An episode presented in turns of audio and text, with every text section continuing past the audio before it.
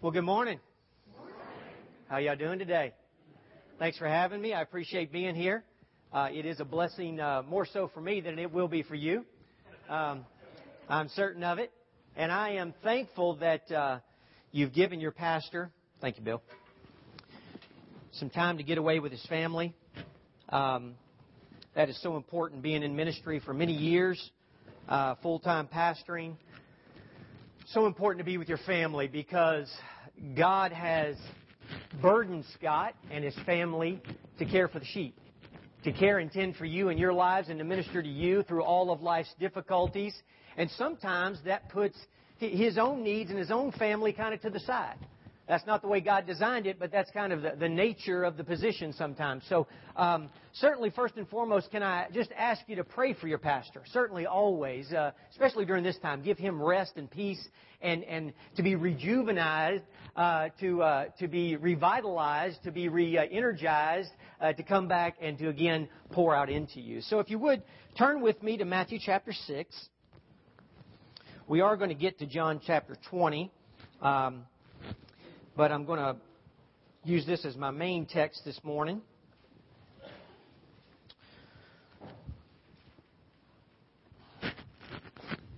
Today we're going to be talking about something that all of us, regardless of how old or young you are, regardless of what season of life you're in, uh, regardless of your life circumstances, that we all have experienced at some point in time. And that's fear. That's worry. That's anxiety. That's discouragement. That's all of the things that the, uh, the enemy wants us to uh, be involved with so that we take our mind and our focus off of Christ. Think for a moment of all of the issues you're facing today. Marriage and family and children and certainly finances is the key for everyone. Possibly job loss, health issues, marital strife, kids going to college, Whatever the issues are for you personally, I want you to know today that we are to be encouraged, that we are to be strengthened. See, we come here, if I could use an analogy of football for just a second, we come here kind of for the locker room. This is the locker room experience if you're a football fan, because here we need to get built up, strengthened, encouraged, so we can then go outside the walls of this building to the battlefield. So today we want to be encouraged and strengthened to set our eyes and focus on the Christ, on Jesus, on the cross, for whom we serve and for whom we were created. If you've watched the news or read the paper in the last year or two or three, you know for certain that foreclosures are at an all time high. Businesses are closing at a rampant rate, especially right here in Greenville. Unemployment rate is the highest it's been since the Great Depression. Fuel prices, electrical bills, food costs are through the roof. I have nine kids, trust me. I know a little bit about food costs and how much we spend every month just for the basics. Today, people are eating more Xanax and Prozac than meat and potatoes. Because they're finding ways to cope. They're reaching out. They're doing anything they can to survive today. That might be you this morning. You might be experiencing some part of that. Some issues in your life may be a great burden for you. And you're beyond yourself. You don't know what to do, where to go, or to whom to turn. Hear me on this. The link between financial troubles and physical illness is well documented. The suicide rate has climbed from 14 to 17 out of every 100,000 Americans, and it's climbing daily. ABC News reports that the rising tide of distress is going to be manifest in mental health problems and increased suicide and heart disease. And you're thinking, wow, Will, we came here to hear good news today, to be encouraged, not depressing, uh, life threatening, uh, disastrous news. Well, I want you to know that Jesus has the answer. The Scripture, the Bible, has the answer for us. It has all of life's answers from 2,000 years ago until today. Some folks don't think it applies to today. Oh, it absolutely does, and we're going to see that in just a few moments. The good news of this message this morning is I actually changed the title of the message after I sent the notes to Patsy. The title of this message is The Antidote for Anxiety. You've got a, a, an outline there. I think it's in the middle row. If you'd pass those down, a little fill in the blank there. Should be enough for everyone. And as you do that, I want to pray with you this morning. God, this morning we sang, Blessed be your name. God, in a land that's plentiful, in a land that's abundant, in a land that is overflowing with your blessing, that we are blessed just to live in this great nation to where we are free to praise and worship you. God, I pray that your presence would be among us today. That God, you would do what I am not able to. And that is to speak to the hearts of your people. So that God, they would leave here today changed. And Father, today we lift up Scott and Dagny and their family and pray, God, that you would give them incredible rest and peace and blessing and family time to get reacquainted, to, to spend uh, little moments of opportunities just to share in each other's presence. May you bless them and keep them and return them to this body safely. It's in Jesus' name that we pray. Amen. Let me preface this teaching by saying that the chief end of God is to glorify Himself. God loves His glory. God created each and every one of us for the ultimate purpose is to glorify Him. The Bible says in Revelations that when we are in His presence for all eternity, all the days of our lives spent for all eternity would be just to cry, Holy, holy, holy is the Lord to praise and worship Him. See, our comfort, our satisfaction, our clarity, even our understanding, our redemption, and even our salvation is not His ultimate experience. It's not His ultimate purpose. What is, is for Him to be glorified through us. Psalm 138 says, He has exalted His name and His word above everything. See, there's no question that God loves us because He sent His only perfect Son into this world to experience all that we experience, ultimately to die on the cross for you and for me. Is that a wonderful thought this morning? That in spite of us, I mean, because God knows us intimately. But He says, in spite of you, it's not about you, it's about Him to be glorified. So he sends his son, Jesus, for us. Now, I'm certain that your pastor has taught on this, and I just want to reemphasize and encourage you to, to think about this for a moment. Look at Matthew 6. If you would, just hold your finger there and flip back a page or two. Because we got to look at the context of Scripture when we get ready to read it. So we know what we're talking about and what, what the setting is of what we're talking about, what's been happening and what is about to happen. But if you look at Matthew 5 in the first part of chapter 6, if your letters are in red, if you have a Bible that's in red lettering because those are Jesus' words, I take special note to that. It's all very important and it's all inspired by the Holy Spirit. But when it's Jesus' words, it really makes me pay attention.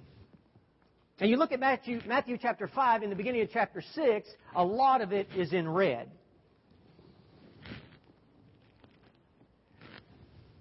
In Matthew chapter 5, he begins with the Beatitudes, where Jesus is giving um, instruction of what he expects of his followers.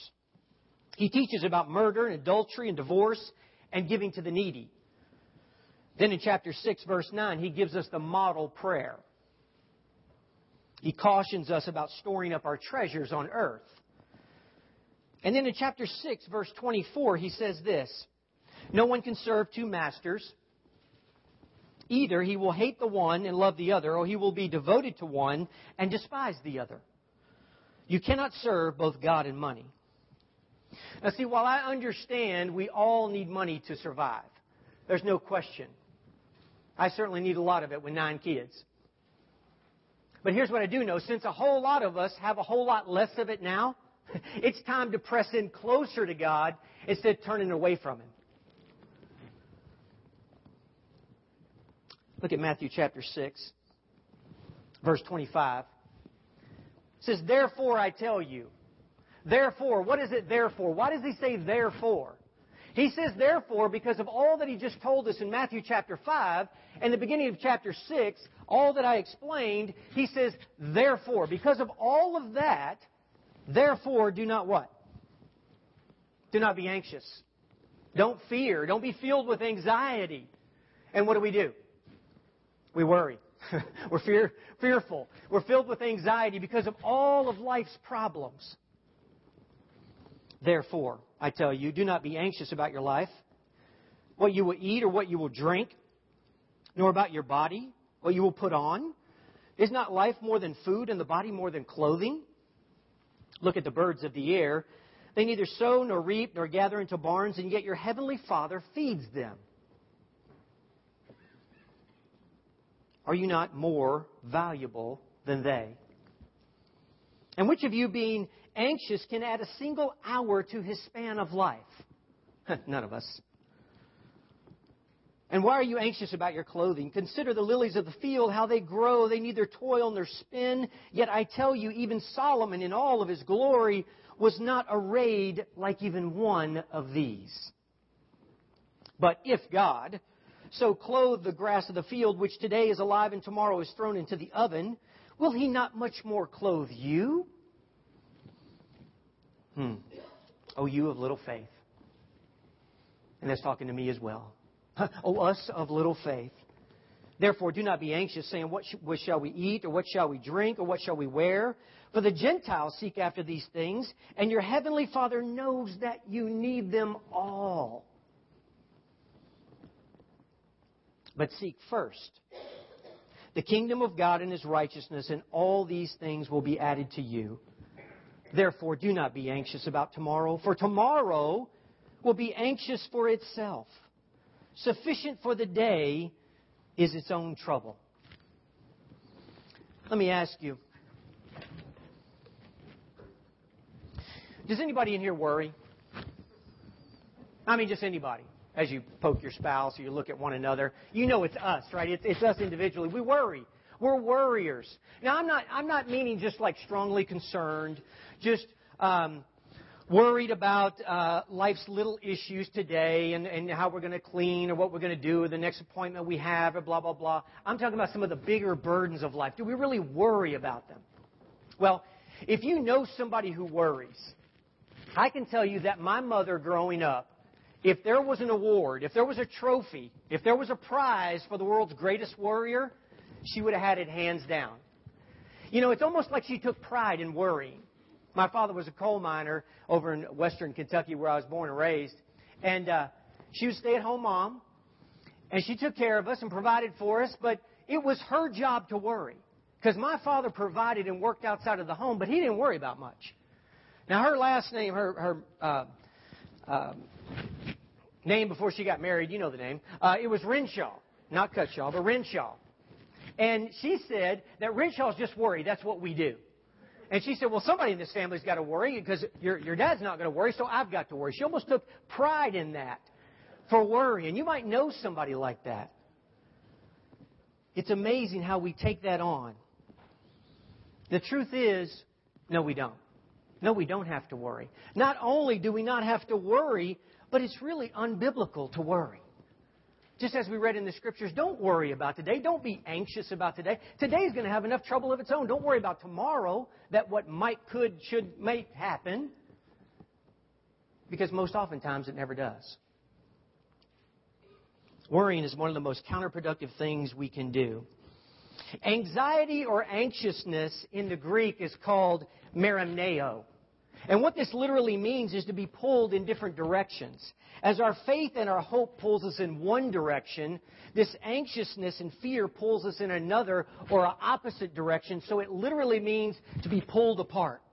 And if you're a worrier or if you've been anxious in your life, you understand that. You understand that feeling inside of you that says, wow, I am, I am so incongruent in what I'm thinking and feeling and acting and behaving, and I'm, I'm just feeling like I'm being ripped apart inside. The biblical picture here is depicted in the books of Galatians, Ephesians, and Colossians, where there is this constant battle of the flesh versus the spirit. This incongruency of, Paul said it like this He said, I keep doing what I shouldn't do, and I don't do what I should do. Now, this is Paul, who I believe personally is one of the greatest men in the New Testament. All of life struggles, and he continued to struggle with doing the wrong things. The truth is that many, if not most, of all of our fears or worries never, ever even come to pass. Simply put, this is on your outline. Anxiety is distress caused by real or imagined future uncertainties. Anxiety is distress caused by real or imagined future uncertainties. What have you been fearful of in the past? Your job, income, your relationships, health issues with you, or your extended family. Maybe it's just all the shoulda, coulda, wouldas. Well, whatever might happen all the little ifs in your life. And now think about how many of those never occurred. And we spent all of that time, energy, and effort worrying about them. Winston Churchill, on his deathbed, said this. He said, I had a lot of troubles in life, most of which never happened. Number one on your outline. It says, anxiety does not empty tomorrow of its worries. It empties today of its strengths. See, the Bible says today has enough issues of its own to deal with. If we spend all of our time, energy, and effort worrying about what might happen tomorrow, next week, next month, next year, we've got no strength and energy to deal with today's issues. And we're going to have them. No question. It's coming. We talk a lot about either we're just coming out of a trial we're entering a trial or we're about to go into a trial. Because that's just the cycle of the Christian life. Anxiety is caused by fear. Over 180 times in Scripture, God says, Fear not. You think it's important? He said it 180 times or more. Pretty important. 2 Timothy 1 7 says, For God has not given us a spirit of fear, but of power and of love and of sound judgment. See, worrying and being filled with anxiety about real or imagined future uncertainties is simply a choice. We have to choose not to do it, not to focus on it, not to worry about it. Now, worry, on the other hand, means to strangle, to simply choke out. If we're focused on ourselves inwardly, focused on our problems, Worry has all kinds of physical side effects and headaches and neck pain and back pain and, and all kinds of chronic illnesses and ulcers and even heart disease. It can affect our thinking and our digestion. Worry can strangle both the physical and the spiritual part of our lives. I believe any, anyone in Scripture has the, the right to be anxious or worry. It's the Apostle Paul. Listen to this from 2 Corinthians 11, where Paul is defending his ministry against false prophets. He says, Are they Hebrews in verse 22? So am I. Are they Israelites? So am I. Are they Abraham's descendants? So am I. Are they servants of Christ? He says, I've got to be out of my mind to talk like this. I am more. I have worked much harder, been in prison more frequently, been flogged more severely, been exposed to death again and again. Five times I received from the Jews 40 lashes minus one. Three times I was beaten with rods. Once I was stoned. Three times I was shipwrecked. I spent a night and day in the open sea. I have been constantly on the move, in danger from rivers, in danger from bandits, in danger from my own countrymen, in danger from Gentiles, in danger in the city, in the country, in danger at sea, in danger from false brothers. I have labored and toiled and I have often gone without sleep. I have known hunger and thirst and have often even been cold and naked. Besides everything else, I face daily the pressures of the concern for all of the churches. Who is weak I do not feel weak, he says, who is led into sin, and I do not inwardly burn. If I must boast, I will boast of the things that show my weakness. The God and Father, the Lord Jesus, who is to be praised forever. Let's put life into perspective for a moment. You know the old saying, no matter how bad it is, there's always somebody who got it worse, somebody worse off. Well, look at the Apostle Paul. He's got some major issues that he's dealt with and is dealing with in his life at that time, does he not? But Paul was still giving glory to God. Because remember, the chief end of God is for him to be glorified. And that's what he wants from each and every one of us, in spite of our circumstances. Don't get me wrong, we need to be concerned about all of our responsibilities of life. But here's what I do know worried people see problems, but concerned people solve problems. We find a solution, don't we? Paul had every right to complain and worry and even to be filled with fear. But he tells us in Philippians 4, 6, and 7 don't be anxious.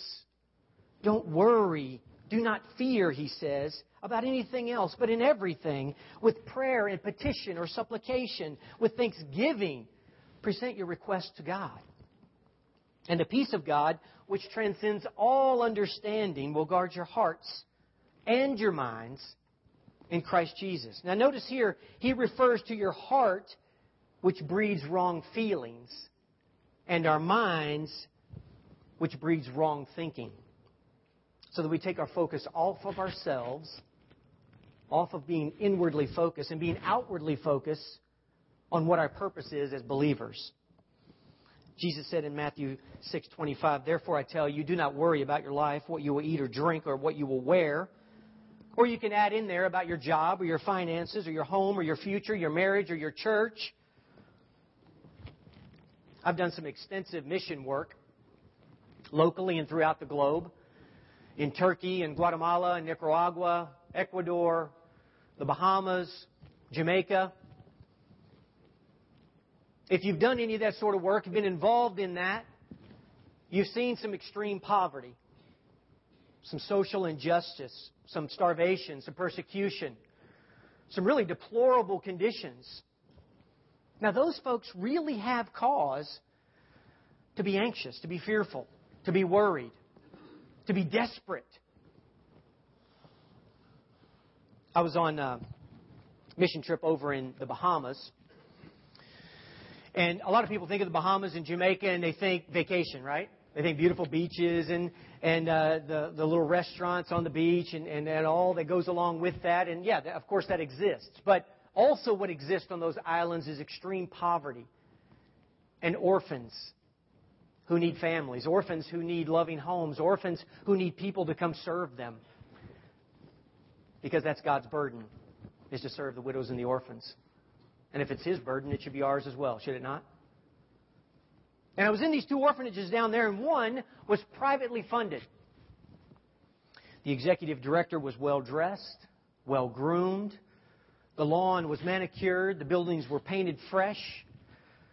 The rooms were impeccable, beautiful, designed and, and decorated, and the beds were, were, uh, were made and, and beautiful linens, and the kids all had brand new uniforms, and their, their hair was done nicely, and et cetera, et cetera. And it was the model orphanage. Down the road a bit was an orphanage that was government funded. It was deplorable conditions. The plumbing didn't work. The ceiling was falling in. There were holes in the walls. The beds were falling down. Kids didn't have uniforms. They had whatever was left over by their culture. And in that second orphanage, orphanage, as I walked around with the director, who had two or three jobs to try to make ends meet, she was showing me the conditions and introducing me to a few of the kids, and we were praying with them and talking with them about things. And I noticed up on the wall there was a saying. It said P U S H. Pray until something happens. That gripped me. That truly gripped me because these people, in these unacceptable conditions, were teaching these, these little kids that life, although it was difficult, although it was bad conditions, although they were either homeless or without their parents or whatever their situation was, they were in this orphanage, that life was not necessarily about their circumstances. They were teaching them Christian values that you can rely upon the Creator to do something in your life. But you've got to pray until something happens. Just because life's tough, just because circumstances are bad, just because we've lost our job or we have health issues or marital strife or whatever the issues are, it's not time to turn away from God. It's time to press into God. It's time to pray until something happens. Number two on your outline, God doesn't cultivate anxiety. His objective is to free us from it. From it. God knows everything about us. He created us. Even before time began, He knew us. He knew us before we were formed in our mother's womb. He knows every hair on your head. And He wants to be glorified.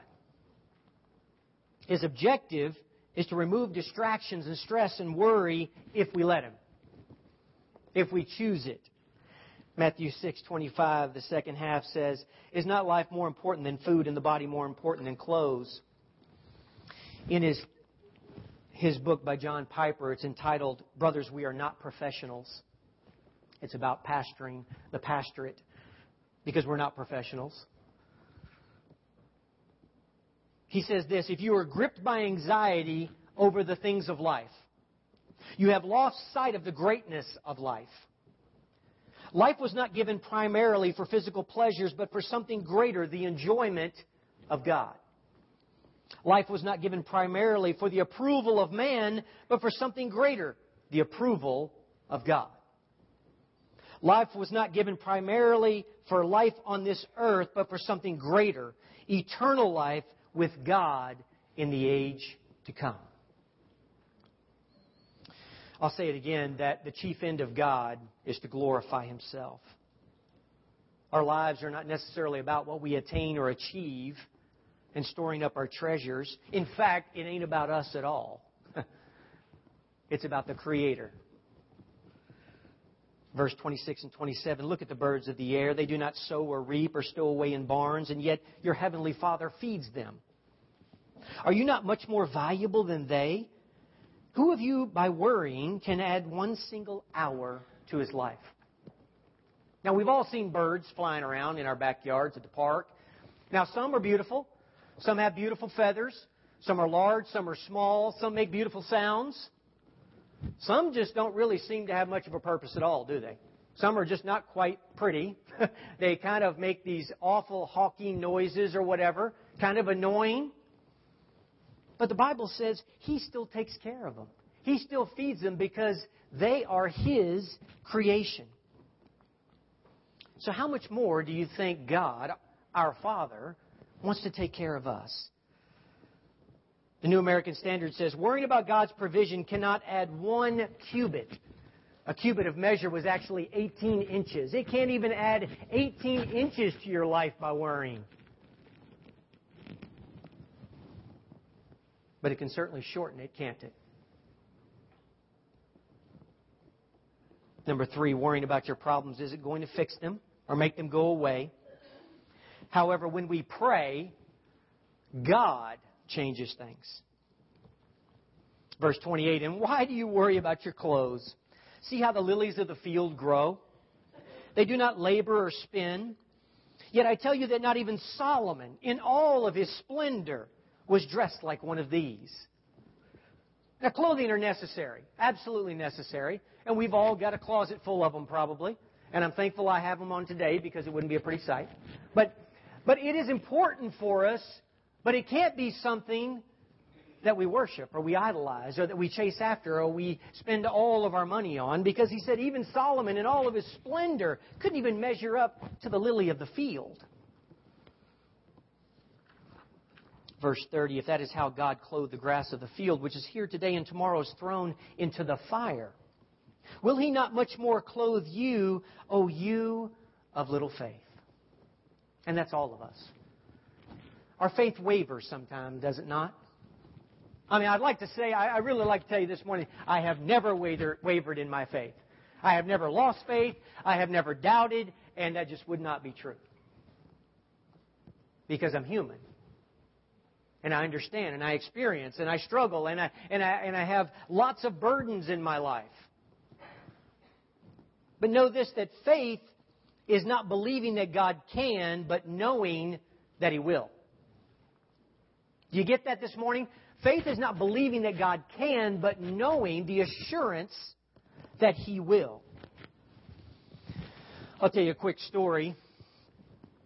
Is that in 2003, my wife and I already had five biological kids, and uh, the Lord really pressed on our heart that we needed to adopt three kids and start a ministry. We were having kids over. My wife was working part time at an orphanage down in Miami. We lived down in Fort Lauderdale for 20 years, and uh, she was working there, and we were bringing kids home on the weekend. We'd have pool parties and birthday parties and different things, let them experience family, that sort of stuff. And uh, one night we were praying with these little kids, and they prayed this simple, simple prayer. God, just give me a family. God, just, just give me somebody that will love me. That's it. They didn't want a perfect family. They didn't want a wealthy family. They didn't want a lot of toys. They didn't want a Hollister, American Eagle clothing. They wanted somebody to love them. Well, not long after that, God really impressed on my heart, my, my wife's heart, that uh, we needed to adopt three, and we need to start this ministry in support of orphan care. Fast forward a little bit, because I could tell you a two or three hour story. I know everybody wants to go lunch. So, um, we're going to fast forward to the time where she's working at the orphanage and we're taking these kids in and we're mentoring to this 13 year old girl, this Cuban girl out of Miami. And this very wealthy lady from Miami who supports the orphanage says, We can partner together. I have money. You have a heart to open your home. We're going to, we're to get you a home so you can have a bigger home, take in more kids. Found a home right next door to the church I was pastoring at. We had about 6,000 people in our church every week. The, the house was literally right through the bushes. Less than 100 yards away was the house. She went to the man, the house was for sale. He wanted $799,000 for the house. You got to understand that's Florida prices. An acre of land goes for 400,000. She writes a check for $800,000. She says, "Take this and give them the home." She says they're going to build a ministry here and take in kids. He had two other um, contracts on the table for his asking price of seven hundred ninety nine thousand. He took her offer, took the check. She said, "Don't worry, it's good." he took it to the bank, cashed it. We moved into the home. We ultimately took in two more children, adopted them. We started a ministry that you've heard me talk about if you've been here when I've had the opportunity to speak for a moment. And what we do is we take in donations of gently used items and, and new items and we bless orphans. That's what we do locally in our own community. And we did that for three years down in South Florida. We blessed over 600 kids to come through our barn. 600 kids got new stuff. It's like shopping at the mall for them. They thought it was so cool. Well, then circumstances happen, life changes, all those sorts of things. We really felt, well, people ask me, well, how'd you get from Fort Lauderdale to Greeneville? That's a great question. I'm getting ready to tell you.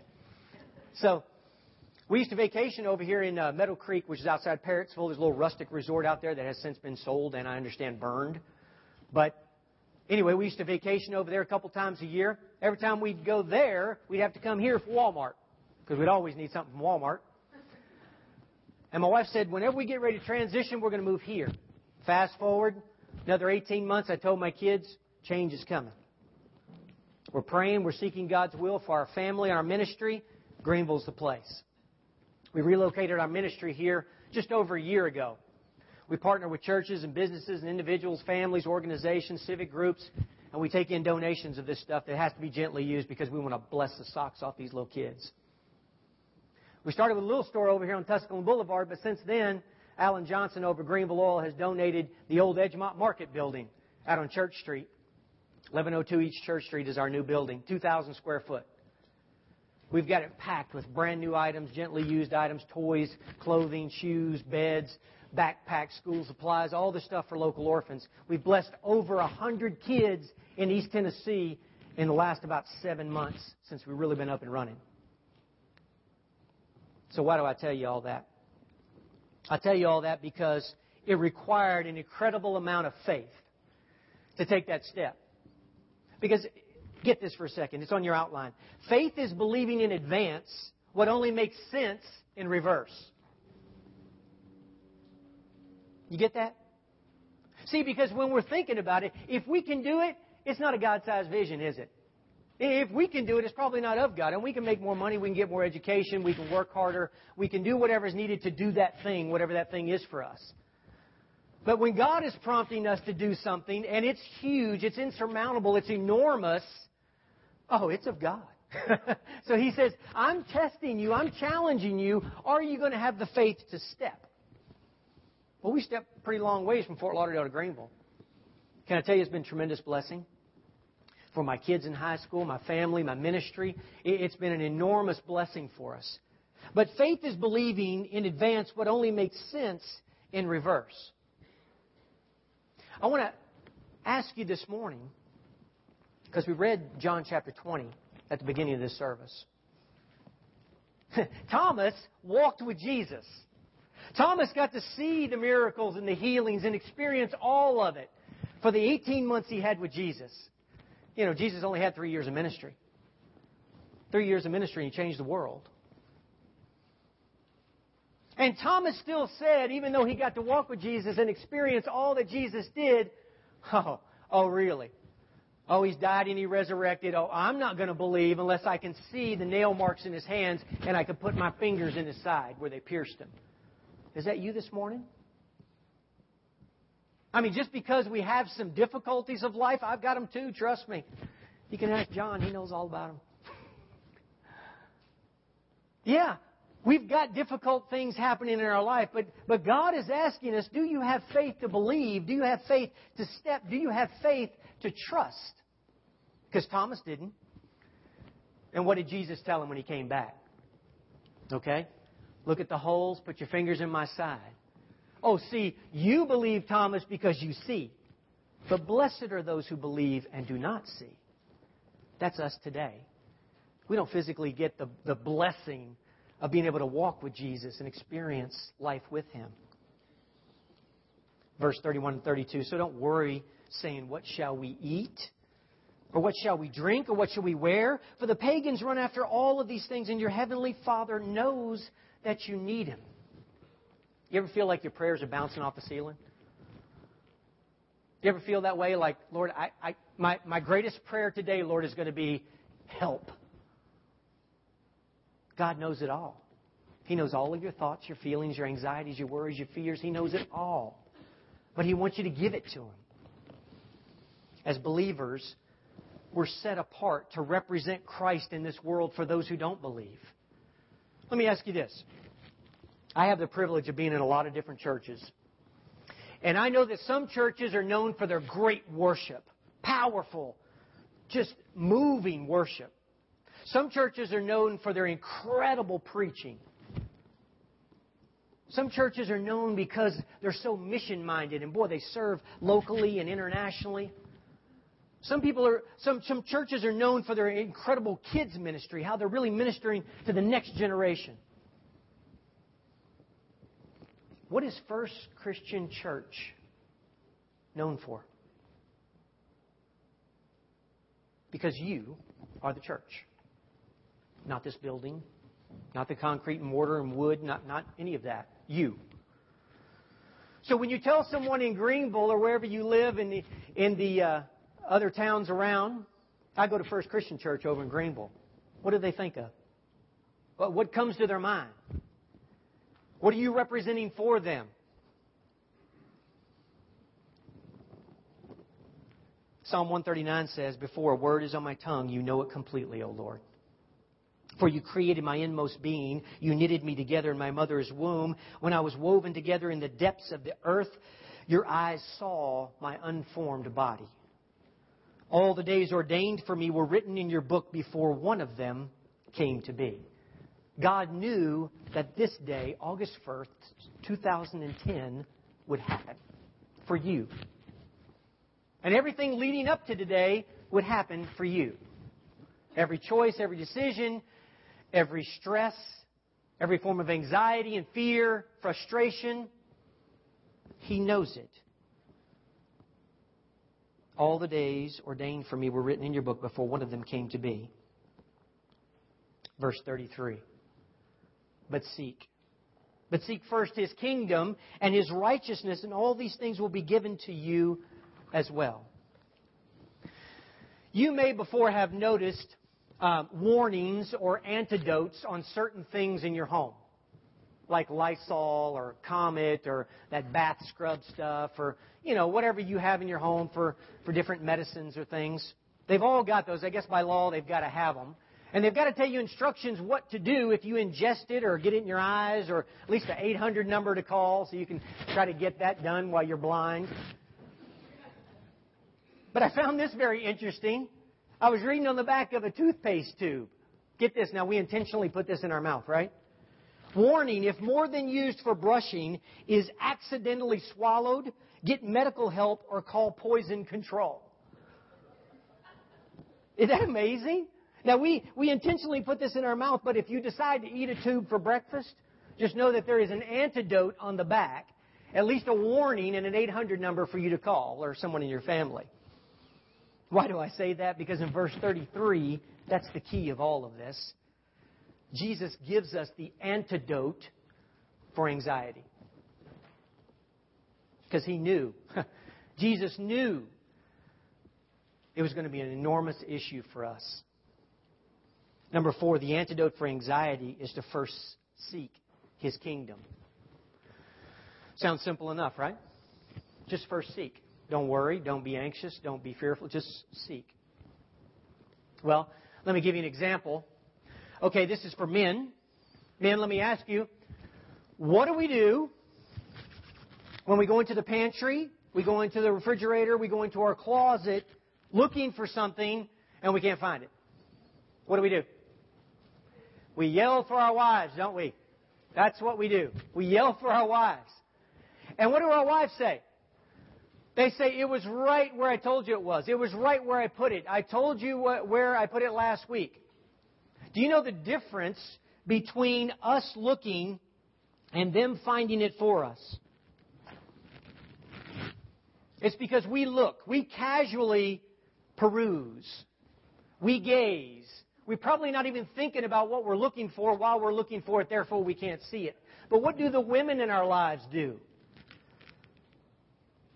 They search diligently. They strongly desire. They quest after. They intentionally pursue. We look and they seek after it. And then what do they do, guys? Then they boast, right?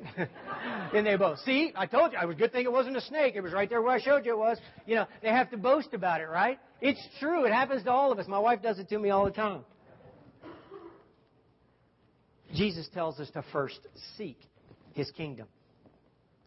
That, that is not casually going after God. That is not casually praying. That's just not every once in a while throwing up a prayer because we're, we're in harm's way. We have all these the catastrophes and burdens happening around us. No, it's intentionally, strongly desiring, questing after, and pursuing with all of our heart, all of our soul, all of our mind, and all of our strength. No matter what our issues are today, folks, God tells us the antidote for anxiety through His Word. Matthew 6, verse 33. First seek. First seek before we worry, before we get filled with anxiety, before we get stressed out, before we come up with all the what ifs and, and what have yous and just becauses and all those other excuses and things we can come up with that are going to give us uh, potential problems down the road, first seek.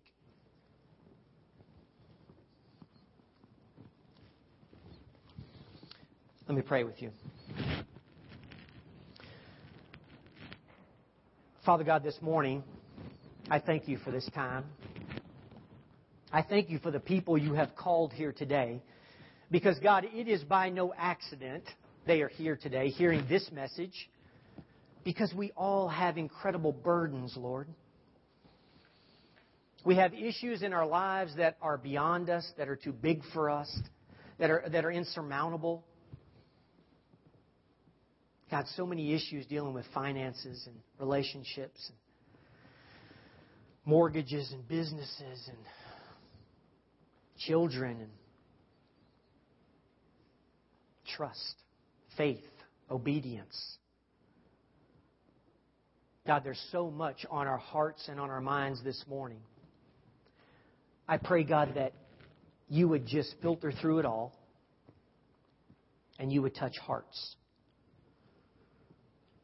So that, God, in spite of us, in spite of all of our shortcomings,